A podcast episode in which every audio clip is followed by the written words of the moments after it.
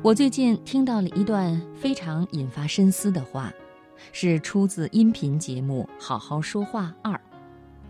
马东说，他亲自把关公司所有面试的最终环节，在面试新员工和实习生的时候，他经常会问：“一份西红柿炒鸡蛋该怎么做？”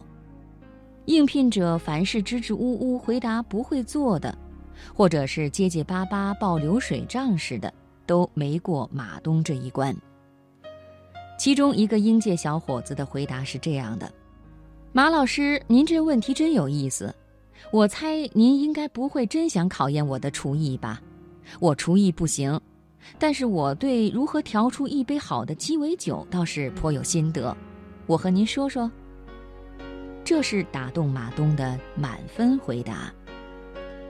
因为小伙子看懂了马东的提问诉求，一个内容公司当然不是真的在招厨师，而是想考察对方的表达能力、思维逻辑和抗压能力。马东欣赏小伙子遇到奇葩题目以后没有有一说一，而是想深一步，反客为主，把被动化为主动，把劣势变为优势。翻盘面试的走向。这个小伙子的回答，我也反复听了几遍，越听越妙。他先是把马东占据主动权的局面打破，再展开一段平等的互动对话，最后以勾起马东好奇心的方式掌握了主动权。一个在面试中化被动为主动的人。在工作中更能大概率地化被动为主动。今天晚上接下来的职场分享，我和朋友们一起来分享一篇文章：你的被动正在淘汰你。作者凉爽。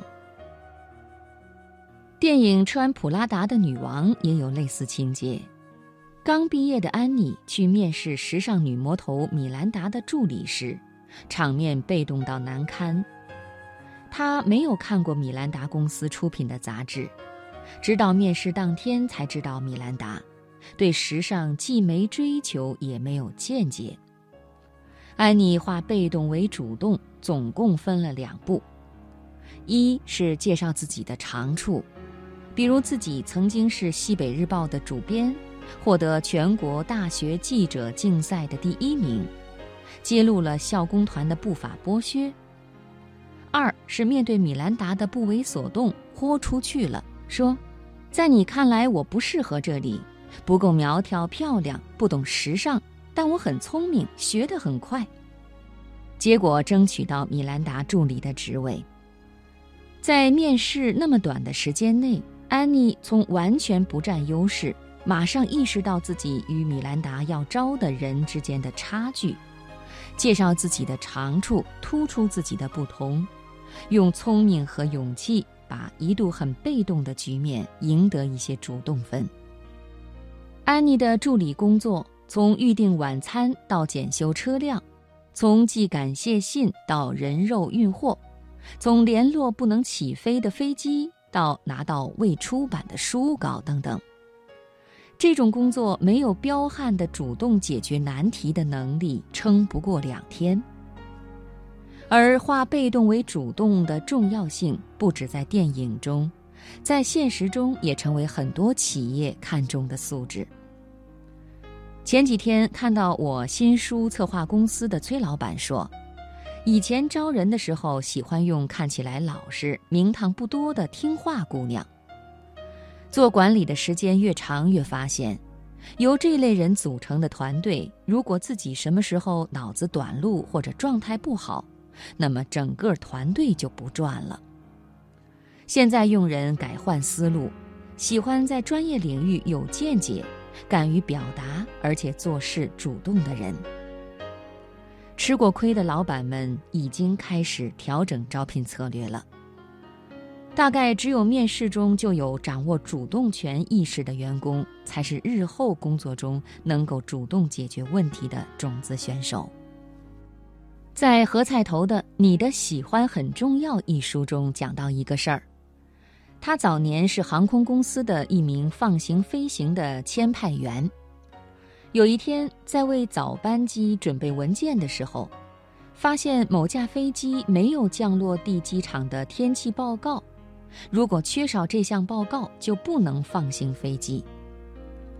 他有其他准备工作要忙，就把这件事情交给副班处理。等他忙完询问进度的时候，副班安静地说：“通讯录上的电话都打不通，无法联系对方机场气象台。”他压着火气问：“然后你做了什么？”副班平静地说：“等消息。”他压不住火了：“飞机一会儿就要起飞了，你要等到什么时候？”副班也无奈，说：“我能有什么办法？你让我找谁去啊？”何菜头冷静接手，摆在他面前的问题变成：通讯录上的电话打不通，那么。应该怎样找到能打通的电话？最后，他打了对方当地的幺幺四，查到机场总机电话，辗转联系上气象部门的人，拿到天气预报，航班没有延误。对于副班来说，被动遵照工作流程，避免承担风险；而对于何菜头来说，尽可能主动灵活，想办法解决问题。正如何菜头所说。这种选择会在十年、二十年以后带来完全不一样的人生。我觉得副班这种人设在职场中很眼熟，习惯于听话，习惯于被动。当一个超出操作流程或者领导指令的难题出现时，他们就理所应当地开启被动模式。而像何菜头这种为了解决难题主动思考和主动作为的人，更容易脱颖而出，都不必等个一二十年。这些年，不要习惯被动，要化被动为主动，是盘踞在我心中的职场铁律。见过许多人因主动得福，比如与我同龄的小丁，他的职场跃迁史就像是荡秋千。荡到最高点的时候，果断跳上一个更高的秋千，如此循环。起初从小公司跳到大巨头，我好奇他如何找到那么好的机会。他告诉我，一次聚会上认识在大巨头上班的一个朋友，斗胆问朋友有没有内部推荐机会，朋友觉得他挺合适的，就向公司推荐了小丁。小丁的笔试和几轮面试都发挥出色，进入梦寐以求的公司。介绍他进去的朋友也获得内部奖励。有一次，公司有个领导岗位有空缺，采用的是内部竞聘的玩法。他觉得自己符合条件，就报名争取。站在一众领导前，大方地陈述自己的理念和经验，成了岗位黑马。也见过太多人因被动得祸的。面试的时候像个乖学生一样，什么问题都不敢问，什么要求都不敢提，等着 HR 主动挑选。面试没接到通知，不好意思打听一下自己哪些环节没做好，争取接下来有针对性的改进。试用期乖乖的等着转正。不好意思，主动去打听公司提前转正的标准，符合条件就申请。